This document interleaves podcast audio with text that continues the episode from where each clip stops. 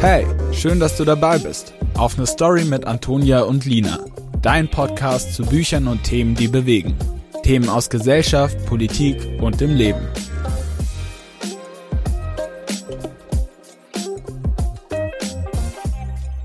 Hallo und herzlich willkommen zu unserer neuen Podcast-Folge. Schön, dass ihr wieder mit dabei seid und euch die Folge anhört. Hier ist Lina.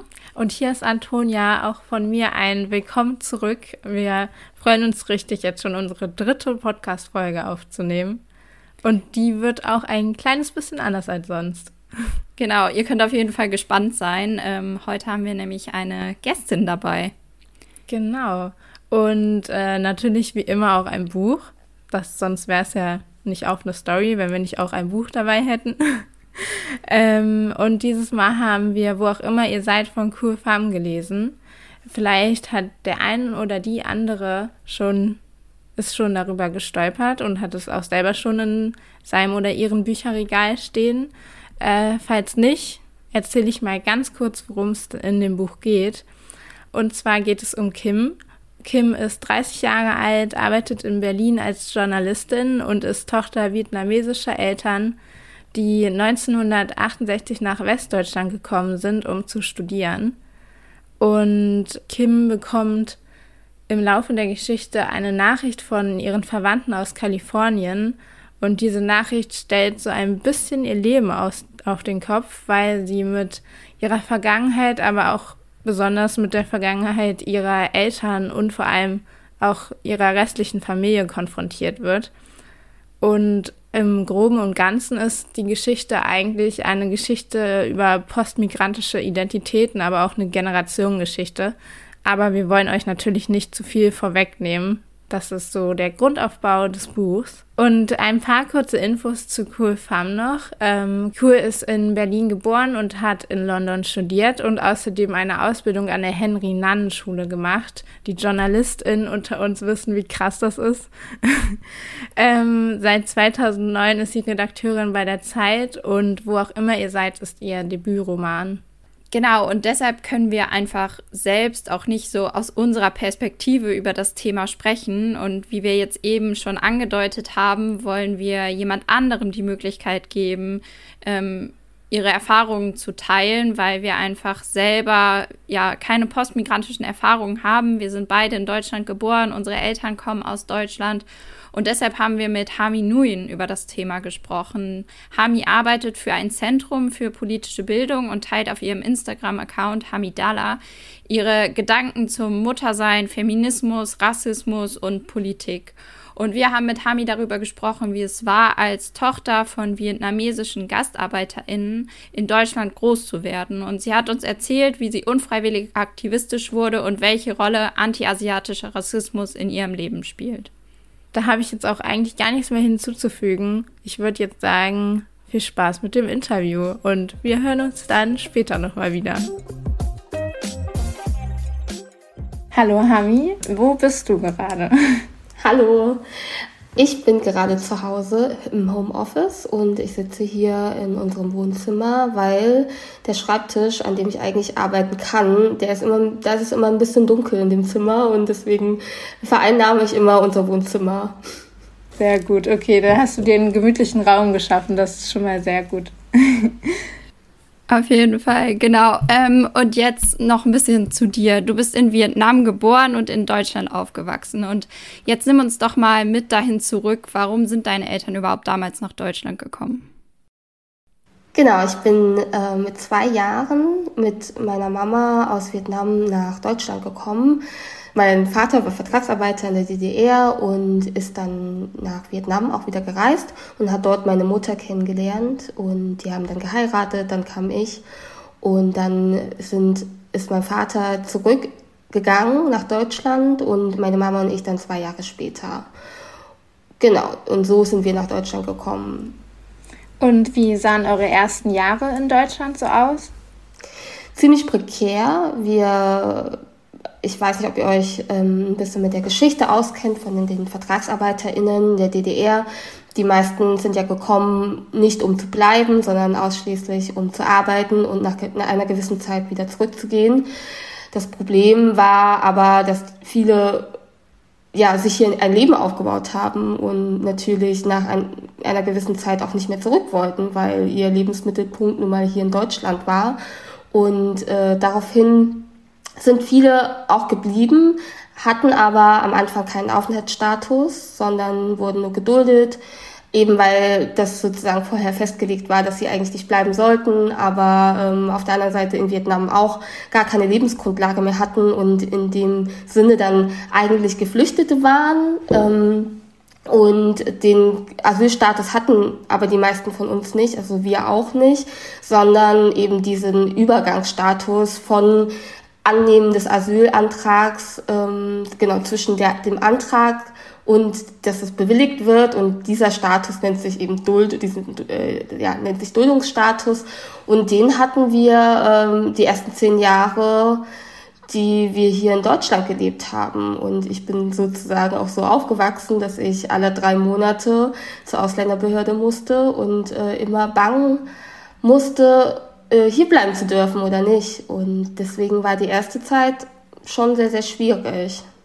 Du warst ja noch ziemlich jung damals dann, als du nach Deutschland gekommen bist.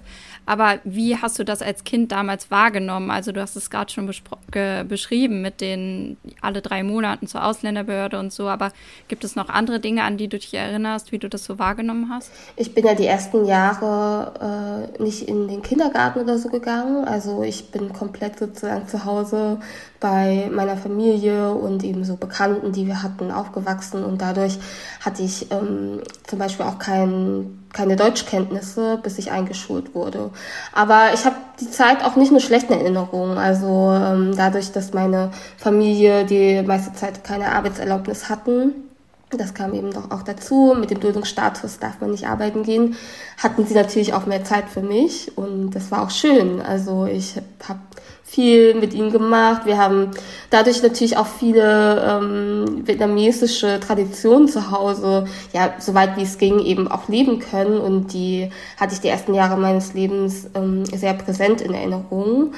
Also so Sachen wie gemeinsames Kochen und mit den Zutaten, die es eben damals äh, überhaupt gab, vietnamesisches Essen zu kochen und dann eben bestimmte Traditionen wie jeder von uns, also die Familien, die ich kannte, das waren alles vietnamesische Familien und da hatte natürlich jeder auch so eine Art Altar und dem, auf dem Altar waren, hingen dann so Bilder von verstorbenen Familienmitgliedern und dann und gab es dann rund um diesen Traditionen dann auch immer bestimmte ähm, ja, so Feiertage, die man gefeiert hat, wie zum Beispiel das ähm, Ahnenfest, äh, genau, oder eben ähm, das Mondneujahr, so solche Dinge. Und das waren so die ersten Jahre, dass ich das gar nicht als komisch empfand, ähm, dass ich irgendwie eigentlich eine ganz andere Kultur zu Hause gelebt habe als äh, Menschen um mich herum.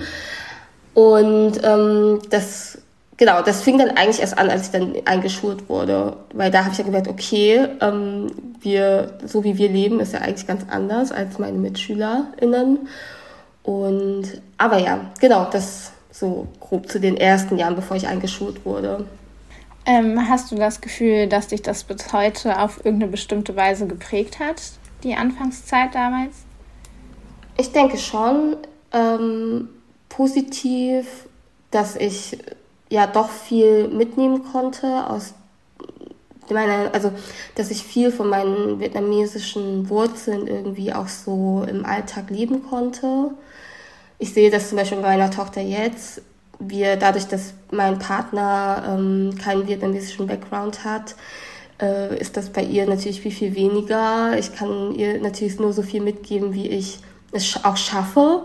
Aber sie kann das jetzt nicht so auskosten wie ich damals. Also einfach weil alle Menschen, mit denen ich in meiner Kindheit zu tun hatte, waren vietnamesisch und ähm, das war auf jeden Fall, finde ich, jetzt für mich positiv, weil ich dadurch das Gefühl habe, dass ich, auch wenn ich nicht in Vietnam aufgewachsen bin, doch einiges weiß über Vietnam und über die, ähm, ja, die Art zu leben. Und negativ war natürlich, dass es, es, fehlte natürlich auch total viel. Dadurch, dass ich, dass ich nicht im Kindergarten war, hatte ich total wenig Kontakt zu gleichaltrigen Kindern beispielsweise.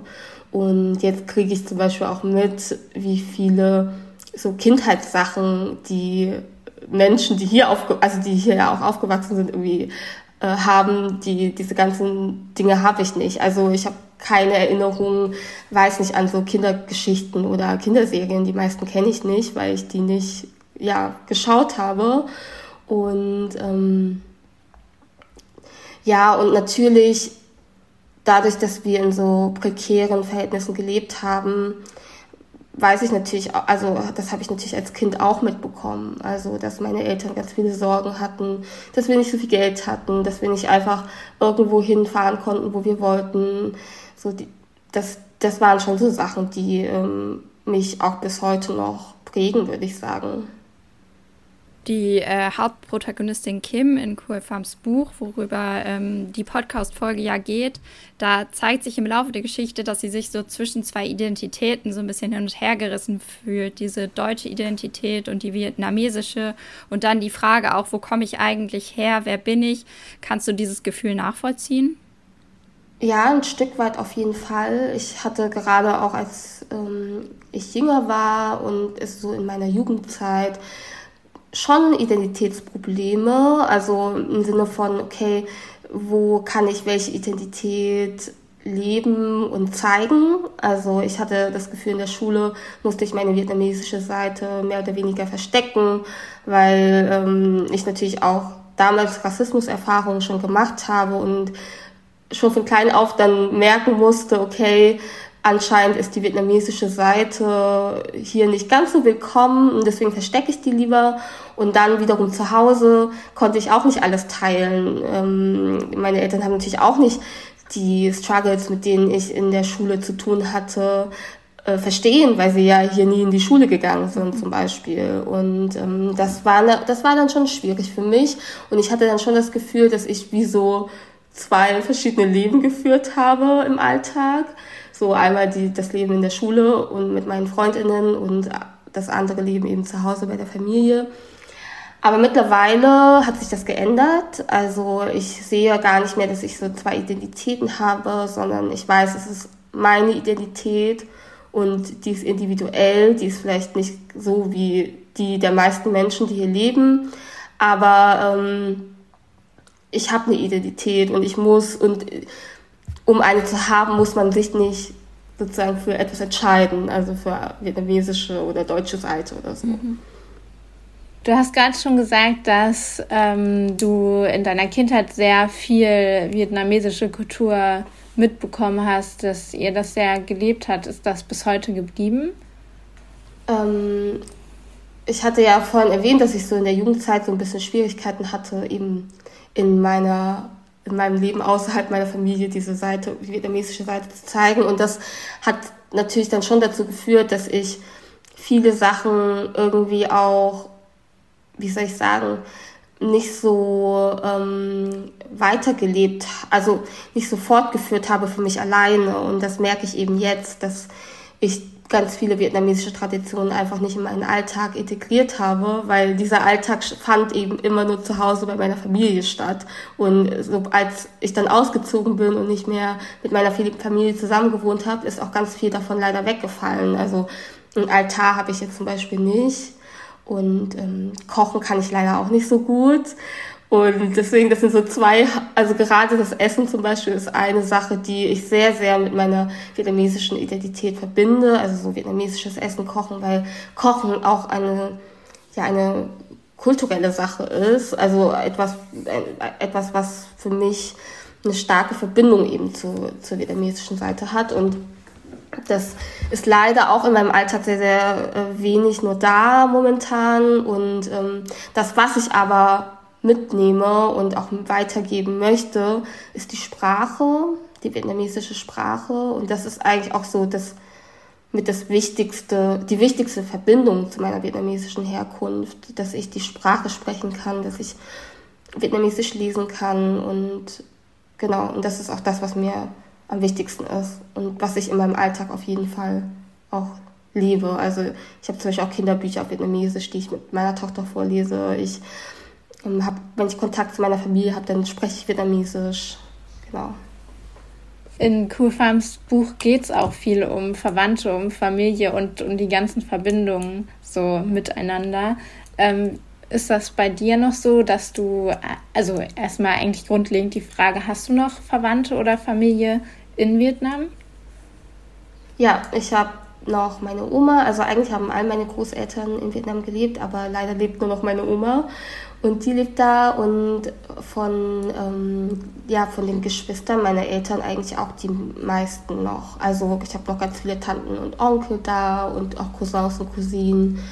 Ich würde sagen, so 80 Prozent meiner Familie lebt eigentlich in Vietnam. Und ähm, wie ist so die Verbindung auch über die Jahre geblieben zu deinen Verwandten in Vietnam? Also wir haben jetzt nicht so regelmäßig Kontakt. Das gab es irgendwie noch nie, ehrlich gesagt. Also äh, die erste Zeit konnten wir ja nicht nach Vietnam reisen. Ich habe sie erst alle wirklich persönlich kennengelernt, als ich 16 Jahre alt war. Und vorher kannte ich sie nur aus Geschichten eigentlich und Fotos und so weiter. Und ähm, so ist es leider auch bis jetzt. Also tatsächlich hat Facebook total geholfen, weil die Nutzung der Menschen in Vietnam, also auch meiner Familie, ist eben ganz, ganz anders als hier. Also sie teilen wirklich super viel aus ihrem Privatleben bei Facebook und das hilft mir total, auch so ein bisschen mitzubekommen, was sie eigentlich machen. Äh, aber so persönlicher Kontakt besteht eigentlich sehr, sehr wenig. Das finde ich auch schade. Aber ich muss sagen, sobald wir uns aber sehen, ist sofort eine Vertrautheit da. Und das finde ich, das fand ich auch schon extrem spannend, als ich mit 16 eben zum ersten Mal nach Vietnam gereist bin. Sofort war dieses familiäre, familiäre Gefühl da, ohne dass wir uns jemals persönlich gesprochen hätten. Also wirklich so face to face. Und ähm, so ist das Gefühl für mich auch, wenn ich an meine Familie in Vietnam denke. Also wir sprechen nicht so oft, sehr, sehr selten, aber wir wissen immer voneinander, was gerade los ist zumindest. Und wenn wir uns sehen, dann ist sofort dieses Gefühl von Familie da und von, von so einer gewissen Grundvertrautheit ähm, in der Familie von der Hauptprotagonistin Kim in dem Buch, da ähm, ist es so, dass sie sehr wenig, dass sehr wenig über die Vergangenheit gesprochen wird. Wie ist das bei dir und deiner Familie? Sprichst du mit deinen Eltern über die Vergangenheit? Ja, ich fing mit, also am Anfang auch nicht, aber ich fing irgendwann einfach damit an, tatsächlich nachzufragen. Ähm, besonders meine Mutter, zu ihr habe ich den, die mhm. engste Verbindung und ähm, und ich habe dann, also es fiel mir am Anfang schwer, weil ich dann auch natürlich Angst davor hatte, sie über, ja, also es sind ja auch teilweise traumatische Erinnerungen, die sie wahrscheinlich auch hat, weil sie ja schon erwachsen war, als, sie, als wir hergekommen sind und natürlich eine ganz andere ähm, Perspektive auf die Dinge hat. Und irgendwie hatte ich am Anfang tatsächlich Angst davor, diese so negative Gefühle oder Erinnerungen von ihr irgendwie zu hören. Und ähm, als ich aber angefangen habe zu fragen und ähm, ja einfach irgendwie Interesse gezeigt habe, habe ich auch, gemerkt, dass es am Anfang wahrscheinlich schwierig für sie war, weil so generell ähm, spricht sprechen Eltern und Kinder, ich weiß auch nicht, ich will jetzt nicht pauschalisieren, aber ich glaube, in, den, in vielen Fällen ist es schon so, dass man da nicht so viel über Gefühle spricht in der vietnamesischen Gesellschaft und das eher so über Gesten und so zeigt, die Gefühle. Und das war am Anfang, hat meine Mutter das deswegen, denke ich, auch ein bisschen komisch gefunden, aber mittlerweile haben wir irgendwie eine Ebene gefunden, dass sie sogar auch gern darüber spricht und dass es ihr auch sogar gut tut. Zumindest fühlt es sich für mich so an, dass sie ähm, dass sie das total schön findet, mit mir darüber zu sprechen und das auch loswerden zu können, weil es vorher irgendwie gar nicht so, sie hatte vorher gar nicht so viele Menschen, mit denen sie sprechen konnte. Und ähm, ja, und deswegen würde ich sagen, früher war es schwierig, aber heute können wir eigentlich ziemlich gut darüber sprechen. Äh, jetzt haben wir so ein bisschen in die Vergangenheit geblickt, aber jetzt zum, Akt, zum Aktuellen. Äh, du beschreibst dich auf deinem Instagram-Account als unfreiwillig aktivistisch. Was meinst du damit? Ich hatte ja erwähnt, dass wir unter ziemlich prekären äh, Bedingungen hierher gekommen sind und so weiter. Und ich musste recht früh anfangen, Erwachsenen Dinge zu machen. Also solange ich, also soweit ich zurückdenken kann, musste ich schon immer auf alle Behördengänge mit und übersetzen beispielsweise. Ich musste irgendwie dadurch schon immer früh Verantwortung übernehmen und irgendwie für unsere Familie einstehen und für unsere Rechte, bei denen ich nicht mal wusste damals, was uns eigentlich zusteht. Und im Nachhinein würde ich sagen, boah, wir hatten eigentlich, wir hätten viel mehr Rechte gehabt. Hätte ich das gewusst, hätte ich vielleicht noch mal besser dafür einstehen können. Ähm, und deswegen sage ich auch unfreiwillig aktivistisch, weil es gewissermaßen irgendwie alle Menschen, die hier marginalisiert werden, ja auch sind. Also ob wir wollen oder nicht, unsere, ähm, also dadurch, dass wir eben migrantisiert sind und so weiter und auch rassifiziert sind, sind wir ja immer eben mit diesen strukturellen, aber auch Alltag, alltäglichen Diskriminierungen konfrontiert und müssen dagegen irgendwie also wir müssen damit klarkommen und wir müssen gewissermaßen auch irgendwie dagegen ankämpfen. Also jeder macht das irgendwie auf, auf eine eigene Art und Weise. Die einen ähm, haben, bilden eine Resilienz dagegen oder entwickeln eine Resilienz dagegen oder die anderen ja, äußern sich eben öffentlich dagegen oder jeder kämpft irgendwie so seinen eigenen Kampf, aber es ist halt immer irgendwie ein, ein gegen also ein Ankämpfen gegen etwas, was man ja irgendwie gar nicht, wofür man nichts kann und was man auch gar nicht so beeinflussen kann. Und deswegen habe ich diesen, das so gewählt, weil ich habe mir nicht ausgesucht, gegen diese strukturellen und institutionellen Diskriminierungen ankämpfen zu müssen, sondern es war so gegeben und ja. Das heißt, ähm, anti-asiatischer Rassismus spielt schon eine sehr große Rolle in deinem Leben, oder? Ja, also ich habe zwar erst in den letzten Jahren damit angefangen, das so wirklich ähm, einzuordnen oder einordnen zu können, was mir seitdem ich klein bin eigentlich widerfahren ist. Also ähm, es gibt ja einen Unterschied zwischen geärgert werden und Mobbing und tatsächlich Rassismus. Und diese Unterscheidung die konnte ich irgendwie erst in den letzten Jahren so richtig aufarbeiten. Und ich habe einfach immer gedacht, dass ich gemobbt werde. Und das hat, natürlich ist das irgendwie passiert, aber der Hintergrund war oftmals ein rassistischer. Und ähm, deswegen ja, also es hat mich schon immer irgendwie begleitet, weil ich tatsächlich auch immer wegen meiner, meines Äußeren beispielsweise ähm, geärgert, gemobbt oder was auch immer wurde. Und äh, ja, mein Äußeres ist, ist eben ähm, ja, ist eben anders, also war eben anders als die der ähm, andere MitschülerInnen und genau, deswegen und dieser ähm, Rassismus gegen Ost- oder südostasiatisch gelesene Menschen, ähm, ich glaube auch deswegen habe ich das auch in, erst in den letzten Jahren einordnen können, der ist halt sehr subtil und ähm, der drückt sich auch manchmal einfach eher so aus, dass so Sachen fallen wie, ja, du bist doch Asiatin, du kann, bist bestimmt gut in Mathe, so. Und das dann alles einordnen zu können, das, dafür braucht es einfach so eine gewisse Zeit. Aber im Nachhinein würde ich auf jeden Fall sagen, dass mich das sehr, sehr beeinflusst hat, ja.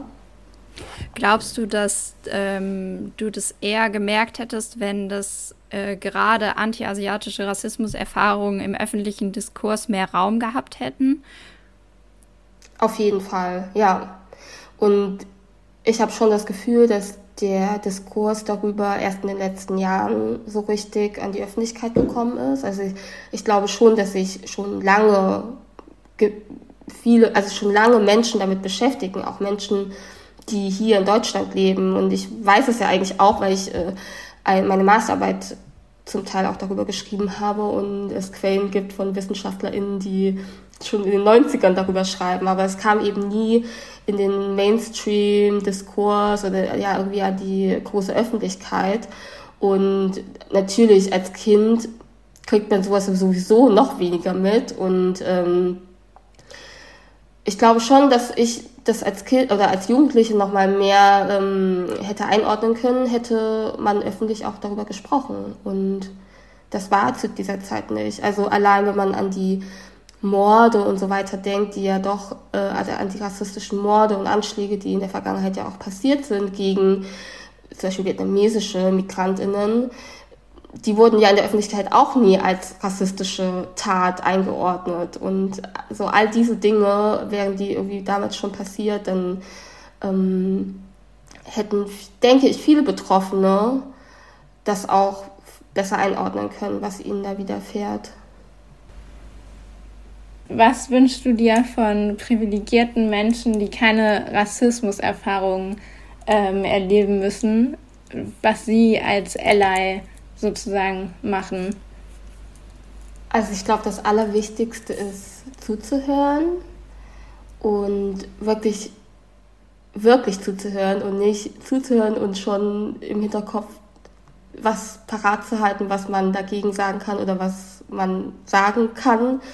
Ähm, und das wäre auch der zweite Punkt, sich eben in Rassismusdebatten nicht zu zentrieren. Also es geht das ist eine Debatte, die, da haben Betroffene die Deutungshoheit und da, das ist der Raum für Betroffene, über ihre Erfahrungen zu sprechen. Und, ähm, und dabei spielt es auch keine Rolle oder sollte es keine Rolle spielen, wie diese Dinge äh, kommuniziert werden, weil dann sonst führt es eben zu solchen Scheindebatten wie, ähm, ja, okay, äh, das könnte man aber auch konstruktiver ausdrücken zum Beispiel. Und das, darum geht es nicht. Es geht gerade äh, in Rassismusdebatten, die von Betroffenen ausgehen, darum, die Erfahrung sichtbar zu machen, weil in Deutschland waren, waren diese Erfahrungen sehr, sehr lange nicht sichtbar. Also das Wort Rassismus überhaupt in, in der Öffentlichkeit in den Mund zu nehmen, das ist auch erst in den letzten Jahren passiert. Vorher hat man nie Rassismus gesagt, sondern immer, ich weiß nicht, Fremdenfeindlichkeit oder ähm, sowas ähnliches. Also man hat irgendwie immer versucht, diesen Begriff zu umgehen und dass, dass das überhaupt jetzt äh, im Mainstream sozusagen angekommen ist, das verdanken wir eigentlich auch nur so Betroffenen selbst, die dieses Wort tatsächlich auch so in die Öffentlichkeit gebracht haben wieder. Und ähm, ja, deswegen, ja, mein Wunsch wäre wirklich zuhören, sich selbst nicht zu zentrieren in dieser Debatte und ähm, keine Scheindebatten zu führen.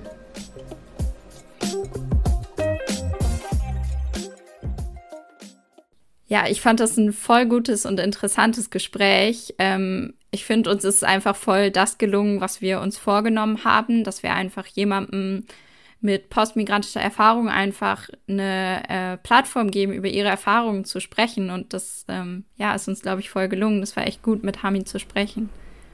Ich fand es auch mega cool. Ich fand, sie hat so detailreich äh, erzählt und auch so viel preisgegeben. Ich finde, das ist auch mega schön, wenn man dann mit jemandem spricht, der so viel von sich selber erzählt und uns daran teilhaben lässt, an all dem, was sie ausmacht. Ähm, das hat sie echt mega cool gemacht. Also hier nochmal ein Danke an Hami, dass du dabei warst, dass du uns das alles erzählt hast. Es war mega schön. Wir hoffen, es hat dir auch gefallen.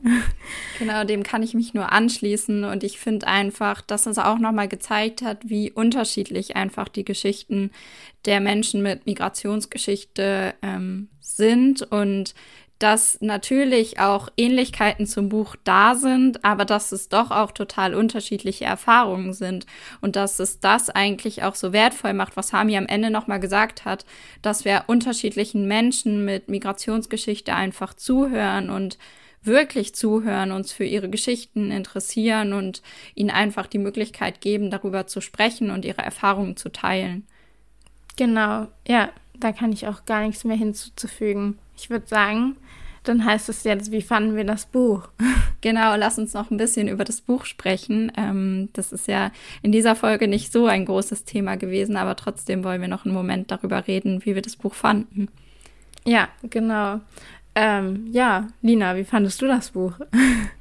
Ähm, mir hat das Buch super gut gefallen. Ähm, ich fand einfach den Schreibstil mega cool. Ähm, er hat mich so richtig mit reingenommen. Also es war eine wirklich sehr lebendige Beschreibung und vor allem die Teile im Buch, also ohne jetzt zu viel zu vorwe vorwegzunehmen, es gibt immer Teile, die in der Gegenwart erzählt werden und eben Teile, die von der Vergangenheit erzählt werden, wo es so ein bisschen mehr um die Geschichte der Eltern von Kim geht. Und ähm, ich fand gerade diese Teile sehr, sehr gut ähm, beschrieben und dass man sich wirklich sehr gut da reinfühlen konnte und wirklich mit in die Geschichte reingenommen wurde. Das fand ich echt gut. Das hat mir sehr gut gefallen. Es war bei mir ganz genauso. Also ich hatte das Gefühl, ich wurde direkt mitgerissen vom Buch. Ähm, ich fand auch vor allem auch diese Vergangenheit, diese Rückblicke, fand ich auch mega spannend. Und ab irgendeinem Zeitpunkt, ich finde, das ist immer ein sehr gutes Zeichen für ein Buch. Ab irgendeinem Zeitpunkt konnte ich es nämlich gar nicht mehr aus der Hand legen. Mhm, ging mir auch so, ja. Da wollte ich halt wissen, wie endet jetzt diese Geschichte? Ich wollte unbedingt zum Ende dieses Buches kommen. Aber auf der anderen Seite wollte ich irgendwie auch nicht, dass das Buch endet. Also ich fand es, also es doch eines der besten Bücher, die ich dieses Jahr auf jeden Fall schon gelesen habe. Ja, ja, dem könnte ich zustimmen. Ich fand auch die äh, unterschiedlichen Sichtweisen auf die Familiengeschichte sehr spannend. Also einmal sie, die ähm, die zweite Generation ist, dann die Eltern der ersten Generation. Also ähm, da einfach zu sehen, wie unterschiedlich das gesehen wird und wie sich das mit der Zeit auch verändert, der Blick auf die Familiengeschichte. Das fand ich ähm, auch wirklich sehr interessant und sehr spannend. Ja, voll. Ich fand durch diese verschiedenen Perspektiven, weil es sind ja wirklich teilweise sehr unterschiedliche Perspektiven und auch sehr gegensätzliche Meinungen, ähm, nimmst du nicht so ein Hoheitsgefühl ein. Also du hast wirklich so viele unterschiedliche Blicke und ich finde auch dadurch nimmt äh, Cool Farm als Autorin keine übergestellte Position ein. Also ich finde, diese verschiedenen Perspektiven haben auch so ein bisschen das Buch ausgemacht. Ja, ja, auf jeden Fall. Nee, das hat voll dazugehört und das hat das Buch zu dem gemacht, was es auch ist. Was ich auch irgendwie krass fand, ähm, weil das ist jetzt vielleicht ein Spoiler, aber eigentlich auch nicht. Es geht in gewisser Weise um den Vietnamkrieg.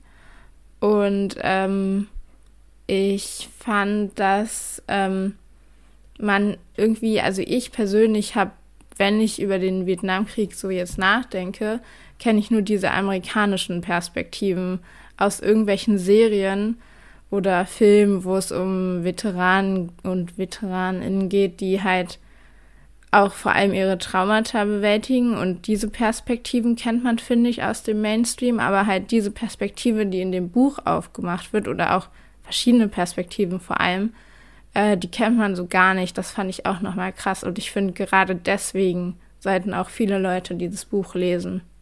Ja, auf jeden Fall. Das gibt, ich finde, es ist eine einfache Möglichkeit. Also ich finde es immer cool, wenn so geschichtliche Hintergründe oder Erfahrungen, Perspektiven so in Romanen verarbeitet sind, weil es einfach viel einfacher zu lesen ist, wie ähm, jetzt ein Sachbuch zu einem Thema. Ein geschichtliches Sachbuch finde ich immer super trocken und ähm, sehr schwer, das dann auch zu behalten, mir zu merken. Und das finde ich durch so Romane immer deutlich einfacher. Deshalb finde ich, ist es echt eine coole Möglichkeit, um einfach mehr über diese, ähm, ja, über diese postmigrantischen Erfahrungen zu lernen, über diesen Zwiespalt zwischen den Identitäten und eben auch noch über die Geschichte von Vietnam, über den Krieg und so, finde ich das eine sehr einfache und sanfte, gute Möglichkeit, darüber zu lernen und das dann auch wirklich zu verinnerlichen und zu behalten. Ja, es wird halt auch nicht zu kompliziert erzählt. Du hast nee, halt ja. trotzdem, ähm, du hast nicht das Gefühl, du bist gerade in einer Geschichtsstunde, sondern du wirst so mitgenommen. Und bei mir war es zum Beispiel so, dass ich danach dann Bock hatte, noch mehr über die Geschichte abseits des Buches zu erfahren mhm. und habe da auch dann mehr drüber gelesen, aber ähm, es wird dir vom Buch nicht aufgezwungen. Ja. Und du erfährst trotzdem genug, um die Geschichte zu verstehen. Ja, genau, genau, ja. Was ist dein Lieblingszitat? Ähm, ja, ich habe mich ein bisschen schwer getan. äh, ich finde, es gibt viele sehr gute Stellen, aber ich habe jetzt eine ausgesucht. Und zwar, es war seltsam, dass ihm all diese Fragen erst hier in Deutschland einfielen, aber vielleicht, sagte er sich, erkannte man manche Dinge erst, wenn man sie aus der Ferne betrachtete. Genau, das ist mein Lieblingszitat. Und deins? Ich habe dasselbe Lieblingszitat. okay, wir, wir haben vorher schon darüber geredet. Es müsste eigentlich mal vorkommen, dass wir mal dasselbe Lieblingszitat haben. Jetzt ist es passiert. Mhm. Ja, ich mag das Zitat voll gerne, weil ähm, ich finde, dass es auch so ein bisschen klar auf die Situation da zu beziehen ist. Ähm, aber ich mich da auch selber voll reinfühlen kann und ich finde, dass das mhm. jedem so ein bisschen was mitgeben kann, dass man einfach oft merkt, dass ähm, man Dinge eben erst erkennt, wenn man sie aus der Ferne betrachtet, also mit einem Zeitabstand oder wenn man an einem anderen Ort ist, dass man die Dinge dann manchmal einfach ganz anders sieht und anders betrachten kann. Ähm, ich glaube, dass ich das Zitat auch einfach deshalb so gerne mag, weil ich mich da selber so reinfühlen kann und da für mich selber was mitnehmen kann. Ja, es ist irgendwie sehr universell, oder? Habe ich mhm. auch, also ich finde auch, es passt auf die Geschichte, aber es passt auch persönlich. Ich dachte auch, mir wären jetzt auch viele Momente eingefallen, wo in meinem Leben dieses Zitat sehr gut gepasst hat. Mhm. Mhm. Genau das war's auch schon mit unserer neuen Folge. Ich hoffe oder wir hoffen, dass euch der neue Ansatz, der Interviewansatz auch gefallen hat und dass ihr vor allem auch neue Perspektiven gewonnen habt. Wir haben sie auf jeden Fall gewonnen, weil für uns war es, ich würde sagen, die Folge, wo wir am meisten dazu gelernt haben. Genau, und ich weiß nicht, mir persönlich wäre einfach voll wichtig, dass ihr euch das, was Hami zu uns gesagt hat, einfach auch zu Herzen nehmt, dass äh, wir zuhören und uns einfach damit beschäftigen, dass wir ähm, Menschen mit Migrationsgeschichte einfach einen Raum geben und uns ihre Erfahrungen anhören, äh, die Erfahrungen mit Rassismus und äh, darüber sprechen und ähm, ja, uns dann auch gegebenenfalls dafür einsetzen für Menschen, die ähm, solche Erfahrungen haben, wenn wir das merken, irgendwo auf der Straße oder so, dass wir dann eben laut werden und ähm, für die Menschen da sind und auf diese Ungerechtigkeiten aufmerksam machen. Ja, voll. Werdet laut, wenn ihr Rassismus, ähm, wenn ihr seht, dass Rassismus geschieht und lasst es nicht einfach geschehen, sondern tut etwas, weil wir sind halt die privilegierten Menschen und es ist nicht immer, es ist nicht die Aufgabe derer, denen es geschieht, dass sie etwas ändern müssen, sondern die anderen müssen etwas ändern. Genau. Und abseits davon ähm, folgt Hami auf Instagram, folgt ihrer Arbeit ähm, und hört ihr zu, aber lest das Buch auch. Das legen wir euch auch ans Herzen. Lest vor allem auch dieses Buch, denn es ist wirklich sehr gut. Genau, und dann danken wir euch einfach fürs Zuhören, dass ihr bei dieser Folge dabei wart. Und ähm, wir würden uns freuen, wenn ihr die Folge bewertet, den Podcast auf dem, auf der Plattform abonniert, wo ihr ihn gerade hört, dass ihr uns auf Instagram folgt. Und ähm, ja, dann freuen wir uns einfach aufs nächste Mal, wenn wir uns wieder auf eine Story treffen.